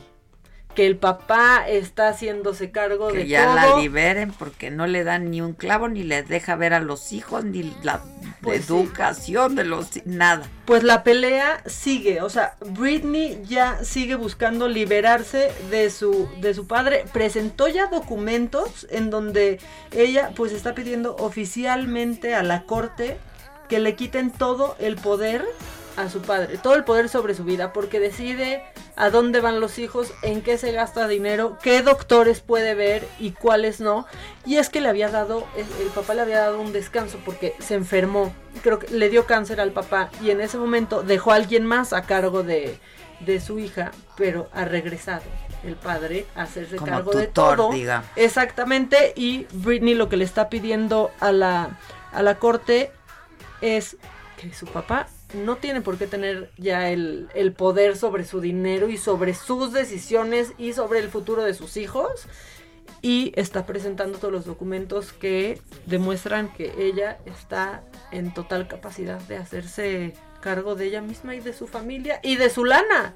Sobre todo, mira, de su lana. Lo de los hijos pudiera pelearse por otros motivos, ¿no? En Estados Unidos, pues los derechos de los niños y etcétera. Este. Pero su lana. Pues sí, es eso. sí. Pues ella sigue pidiendo su, Hijos, su es libertad. durísimo está eso, ¿no? Está impresionante. Aparte ves videos o cosas que sube Britney a Instagram y sí dices, sí es, o sea, sí está pidiendo que la liberen en serio, no puede hacer nada. Nomás, nomás la Digo, cuando que- va a trabajar y va a hacer lana. Porque pues la administra él. Hijo, está muy fuerte eso, Está ese muy asunto. fuerte.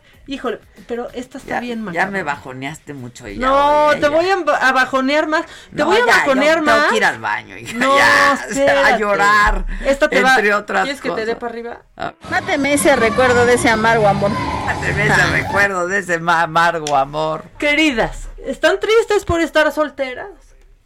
¿Desearían estar con alguien? Es más, ¿desearían estar casadas? Casadas ¡No!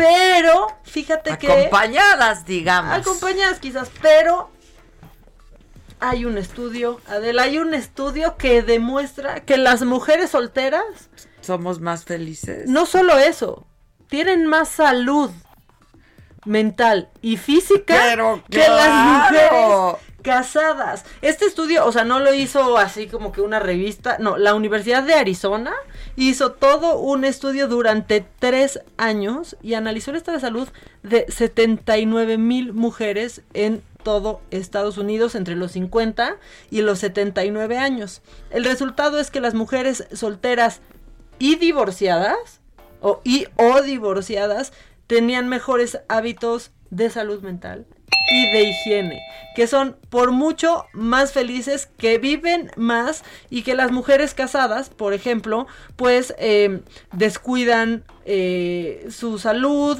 y tienen mayor índice de grasa, Se presión arterial elevada, se les está Didi. que beben más, que fuman más y que, y que ya no hacen ejercicio y sus hábitos alimenticios se han visto descuidados. Yo, se les yo está se les indicando. Didi, desde hace muchos años, ¿eh? O sea, entonces, en, en resumen, dijeron los investigadores, pues que cuando se casan básicamente se confían o no sé qué, porque que, que se dejan ir. Se dejan No, de no es cuidar dejan solamente de eso. comer. No, no es solamente eso. Son muchas cosas. Vamos a hacer una pausa y volvemos. Y lo discutimos. 5521 53 71 26. En Me lo dijo Adela, te leemos, te escuchamos y te sentimos. ¿Cómo te enteraste? ¿Dónde lo oíste? ¿Quién te lo dijo? Me lo dijo Adela. Regresamos en un momento con más de Me lo dijo Adela por Heraldo Radio.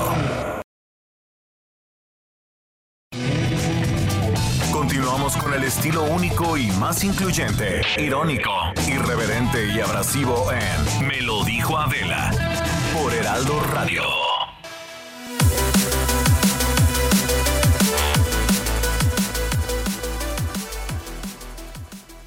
Amigos de Me lo dijo Adela, qué gusto saludarlos en este momento y vamos a platicar con Aris Chávez, representante de Productos y Tratamientos Politécnico. ¿Cómo estás, Aris? Adelante, te escuchamos. Qué gusto, Moni. Gracias por la invitación, Adela, por este espacio en donde venimos a orientar al público sobre temas de salud que Sí. son muy complicados en estos días. Hoy más que nunca necesitamos que nuestro cuerpo, nuestras células, todo funcione adecuadamente, pero muy pocas veces lo asociamos precisamente con esto que te comento, las células. Claro. No sabemos que las células pueden pues mantener nuestro cuerpo en excelente estado o bien si están enfermas, ¿cómo las reparamos? Esa Claro, sería la pregunta. Sí, Por eso el Instituto Politécnico Nacional colaboramos con el Instituto de Fisiología Celular.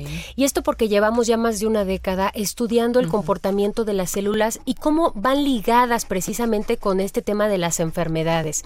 Encontramos que a través de las células madre podemos mejorar nuestra salud y sobre todo eh, pues en esta época tan importante de pandemia es muy importante tenerlo en cuenta. ¿Cómo funciona célula madre? Mira, Cellular Master, como se llama este tratamiento que, sí. como tú bien comentas, estimula la producción de células madre. Para que entendamos la importancia que tienen estas células en nuestro cuerpo, son indispensables porque estas son las que hacen posible la regeneración y el buen funcionamiento de todos nuestros órganos, pero también nos ayudan a regenerar tejido, cartílago, hueso, la piel, brindándole al cuerpo pues prácticamente una renovación completa, mi querida Moni. Perfecto. ¿Qué enfermedades se pueden tratar con célula máster? Actualmente nosotros tenemos diversos pacientes, los que tienen una salud, digamos, óptima, pero que quieren crear pues un, eh, una barrera de protección en cuanto a virus y bacterias, pero nosotros actualmente tratamos ya 80 enfermedades con resultados desde la primera semana. Estoy hablando de pacientes con cáncer, con tumores, con diabetes, con artritis, con Alzheimer, con lupus, Parkinson, funciona extraordinariamente en Parkinson, artritis reumatoide, enfermedades de la tiroides, nos ayuda a mejorar mucho el sistema eh, circulatorio, la función renal, el hígado y sobre todo algo muy importante, actualmente nos ayudan a elevar la producción de glóbulos blancos. Quiere decir que vamos a elevar nuestro sistema inmune y de esta manera vamos a poder evitar contagios, enfermedades virales y respiratorias. Es una cápsula diaria en niños mayores de 12 años y los resultados se notan desde la primera semana de ingesta. Muy interesante lo que nos estás platicando, Aris. Esa elevación de producción de glóbulos blancos, elevando nuestro sistema inmune, está maravilloso. ¿En dónde podemos adquirir este tratamiento? Danos algo interesante para el programa de Me lo dijo Adela, porfa. Tenemos una promoción especial para todo el auditorio de Me lo dijo Adela. Tenemos regalos. Llame ahorita. Este es nuestro número directo, 55 56 49 44 44. Hoy va a poder pagar un año completo de tratamiento a tan solo 1,800 pesos. Pero atención, porque las primeras personas que se comuniquen, les vamos a regalar otro año adicional, mi querida Moni. Y además en un paquete que viene de regalo, una careta transparente de protección facial con duración de tres meses, un cubrebocas con nanotecnología SN95, está increíble. Y además un gel antibacterial con 70% de alcohol aprobado por la FDA. Todo este paquete se llama al 55 56 49 44 44. Ya lo escucharon bien, a marcar en este momento, amigos, para llevarnos esta gran promoción, dos años de tratamiento. Aris, a marcar, ¿no? Sí, a marcar. a marcar, gracias. Amigos de Me lo dijo Adela, regresamos. Que nos mandes el pack no nos interesa. Lo que nos interesa es tu opinión. Mándala a nuestro WhatsApp 5521 53 71 26. En Me lo dijo Adela, te leemos, te escuchamos y te sentimos. Tiquitiquitín, tiquitín.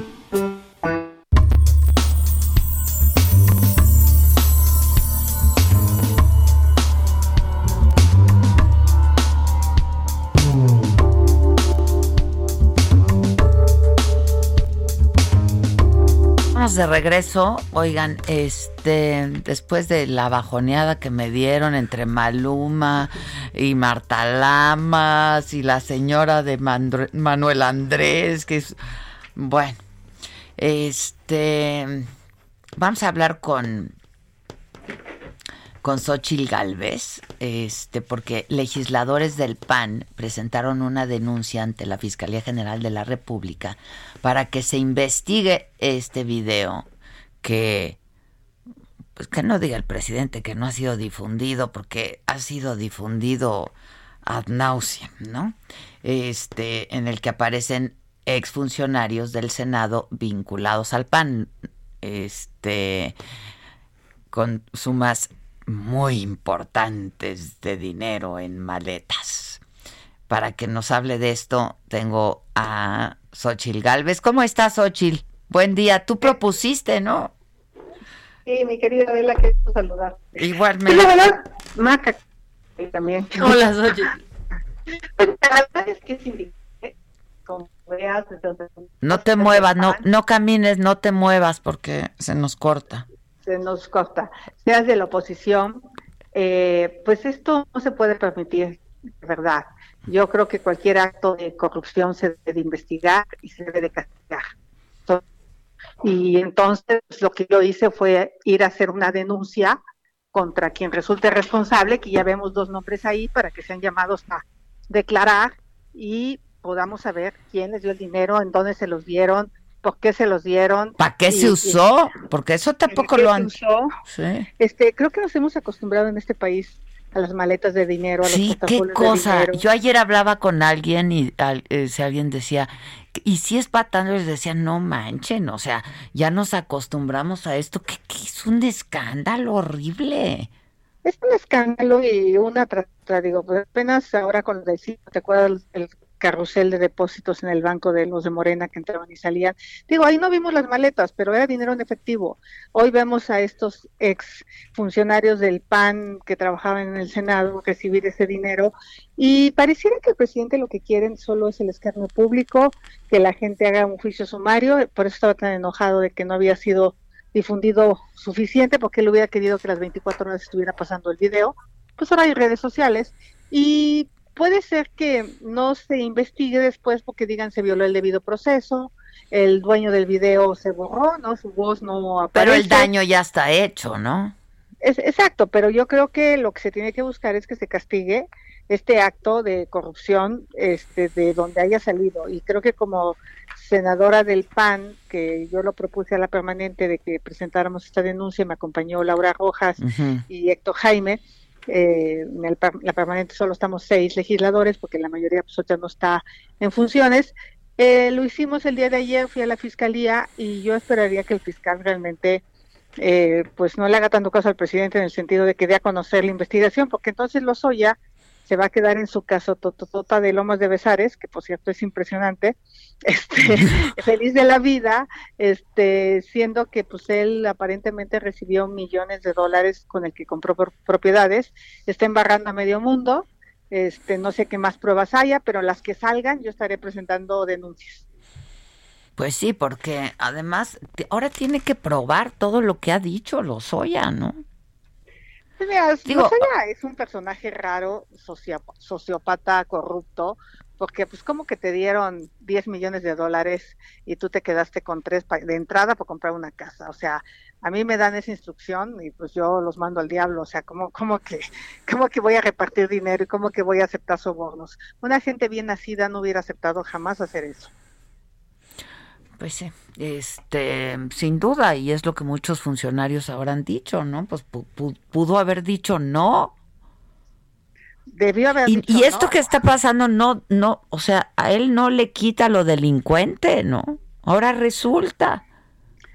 Pues mira, lo que él quiere es que le den pues un valor de testigo colaborador y para eso tiene que embarrar a su jefe a Peña y tiene que embarrar a otros de mayor nivel jerárquico y pues seguramente aprovecha para decir quién es enemigo del presidente, a ah, los del PAN, pues ahí va. Y no digo que el PAN sean unas santas palomas, yo creo que también hay actos de corrupción y el PAN lo que debe hacer, yo digo que es como la gangrena, hay que cortársela y seguir caminando porque si no te infecta todo el cuerpo. Y así, pues si hay personajes que actuaron mal dentro del PAN, pues el PAN, aparte de expulsarlos, los debe de denunciar penalmente para que se castigue ese acto de corrupción. El PAN no puede ser cómplice de estas cosas. Yo al menos que soy una senadora en la bancada del PAN, no tengo la militancia partidista, pero estoy ahí, pues no me gusta ver estas cosas, o sea, me ofende. No, ni como, ni, pues como parte de la bancada, ni como ciudadana, ¿no?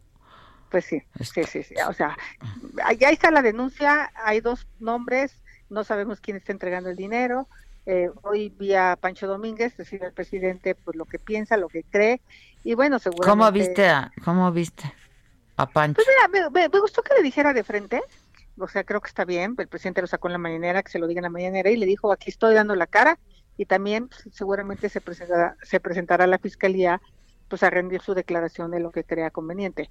O sea, yo, yo, yo sí creo que al único que le tenemos probado los sobornos y que fueron unas cuentas a Suiza y a Alemania es a Lozoya. Es a Lozoya. Y además parece que la mamá y la hermana compraron otras propiedades que en Alemania están siendo investigadas. Ya no más falta que en Alemania se lo encarcelen y aquí lo dejemos en libertad. Pues este, pues sí, porque se acogió. ¿A cuál de estas dos figuras? Yo ya, una es la del criterio de oportunidad y la otra de testigo colaborador, ¿no? Sí, este, él está presentando ahorita como testigo colaborador para que le den el criterio de oportunidad, pero lo que yo he estado estudiando es que el criterio de oportunidad no se lo pueden dar porque se trata de un acto de corrupción que dañó al erario público. Eso, eso es ah. cierto. Entonces, este, la fiscalía tiene que estudiar muy bien eso, porque alguien se podría amparar. Por ahí anda ya una ONG eh, que se que pidió un amparo justamente por este tema de que no debería de tener el criterio de oportunidad por tratarse de un acto de corrupción. Ah, ya, ya, ya. En todo caso sería nada más testigo colaborador.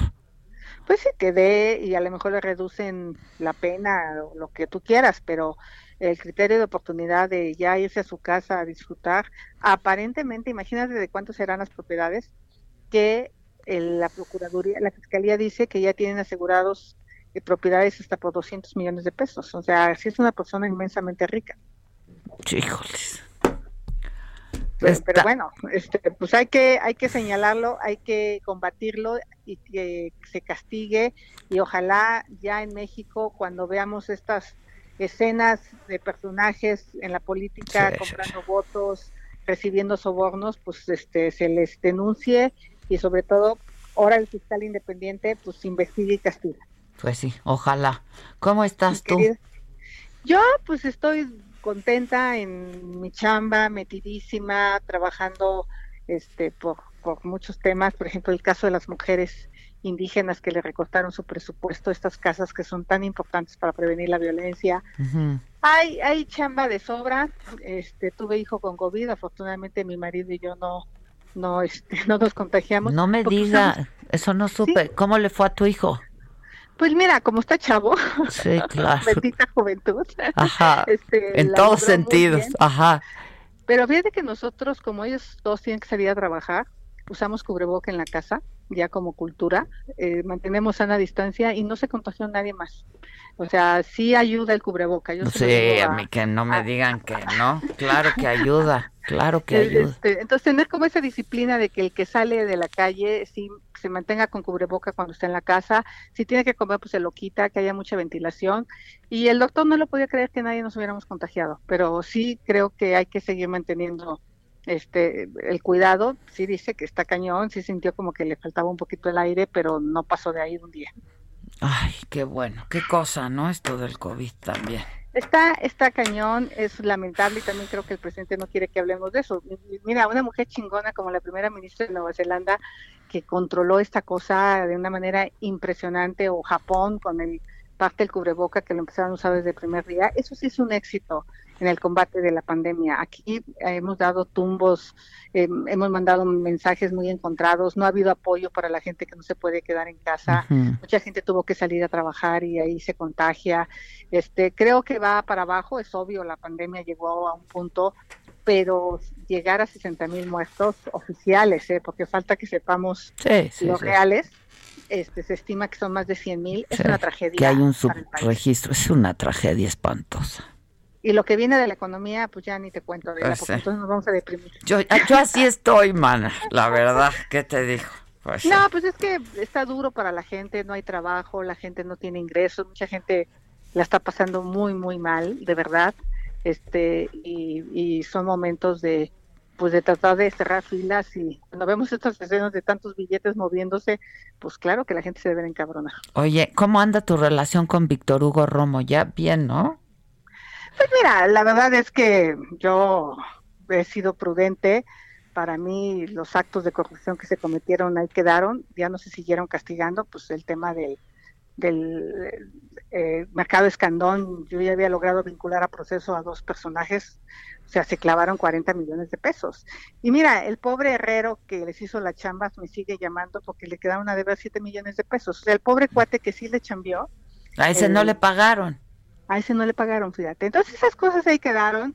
Yo ahorita estoy más ocupada en otras cosas. No, no, es que viste lo de los triciclos, ¿no? Mira, es una cosa complicada. A ver, no explica. es fácil. Te voy a explicar. A ver. Yo cuando llegué de delegada me encontré charolas que pasaban a cobrar a Ah. los puestos ambulantes.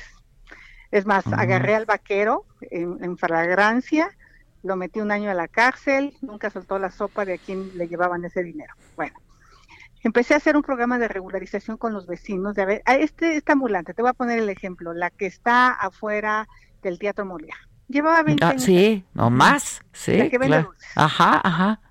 este, no tenía permiso, pero sí pasaban a cobrarle cada semana y ese dinero no entraba a la alcaldía. Bueno, entonces yo empecé a regularizar uno por uno con mucho cuidado, que no fueran nuevos ambulantes, que fueran ambulantes que ya estaban. La señora de las quesadillas de Marina Nacional, que tenía toda la vida. Ok, eso fue, fue relativamente sencillo.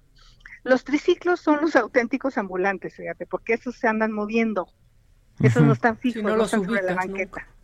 No, exacto. Entonces, con ellos el pacto que yo hice es, híjole, no pongan la bocina de tamales oaxaqueños a las 7 de la mañana porque recibo 20 llamadas de los de vecinos. los vecinos. Ajá, ajá. Están dormidos, o sea, sean prudentes, tóquenle al portero, díganle que si va a querer tamales, o, o- o- o- o tratar de, de co- coexistir en esa realidad.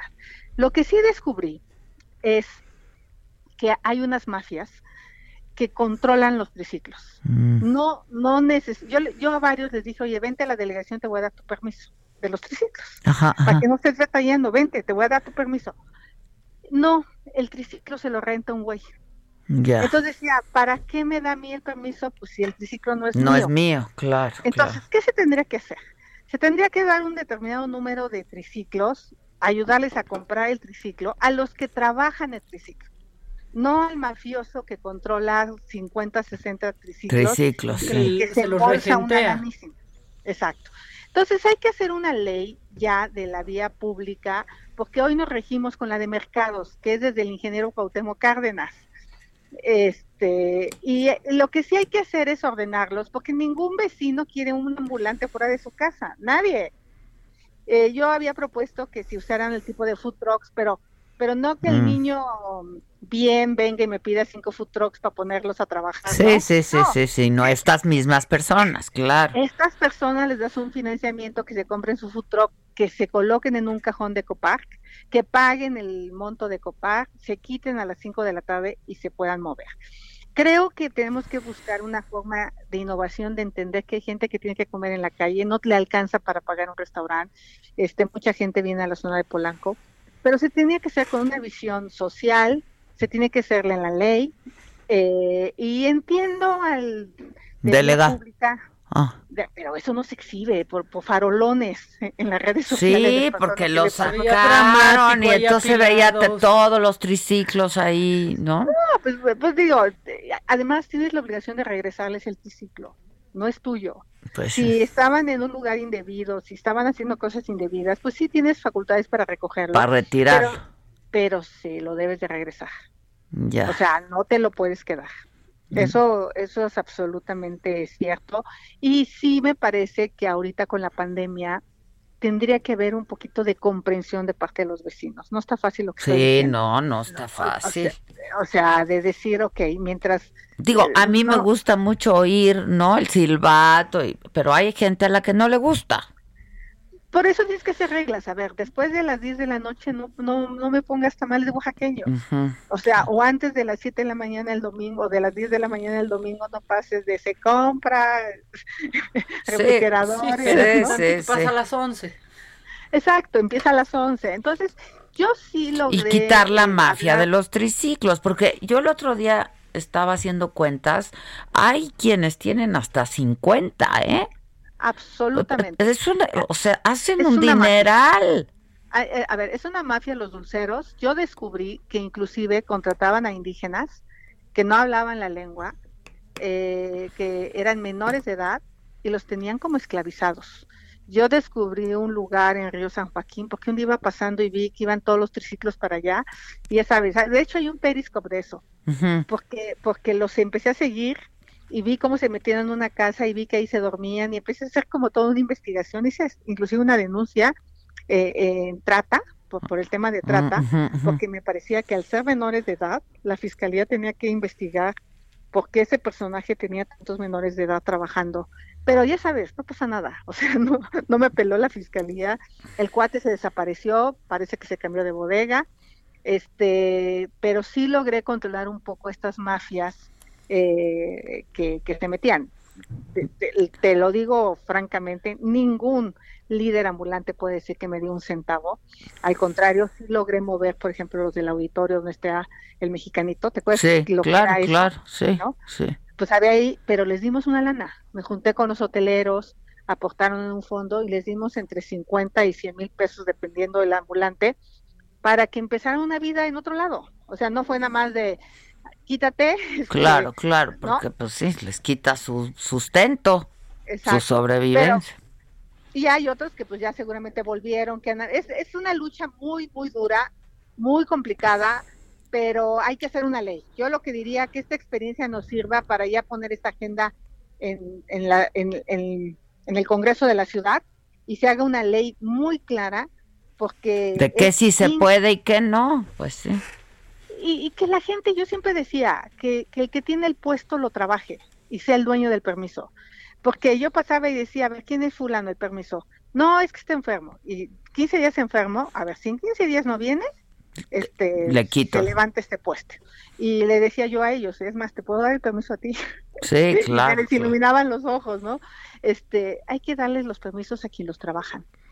Eh, Es, eso es un parte, una parte de justicia. Encontré casos donde se traspasaban puestos ambulantes en las lomas en un millón de pesos. Hijo.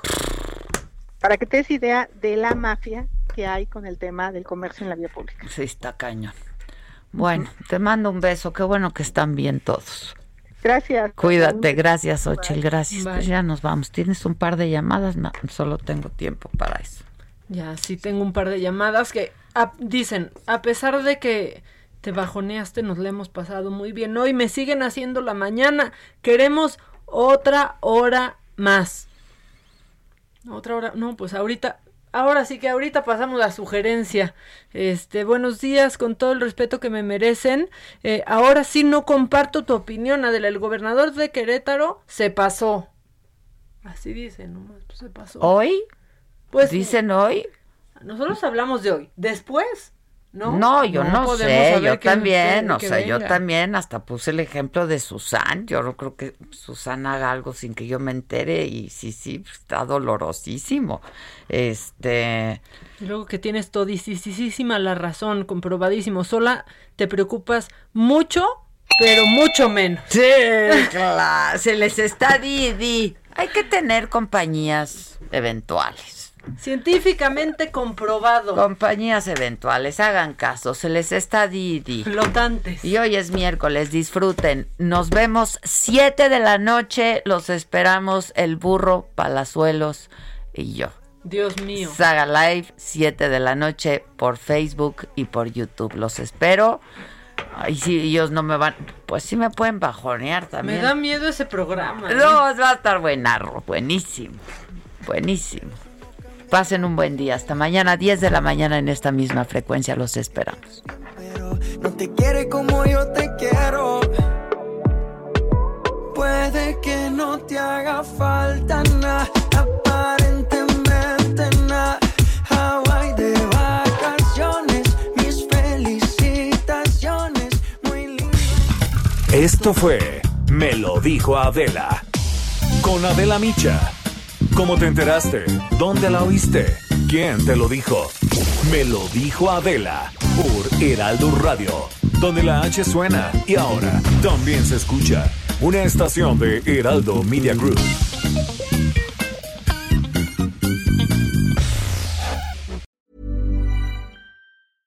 Imagine the softest sheets you've ever felt. Now imagine them getting even softer over time. That's what you'll feel with Bowl and Branch's organic cotton sheets. In a recent customer survey, 96% replied that Bowl and Branch sheets get softer with every wash. Start getting your best night's sleep in these sheets that get softer and softer for years to come. Try their sheets with a 30-night guarantee. Plus, get 15% off your first order at bowlandbranch.com. Code BUTTERY. Exclusions apply. See site for details.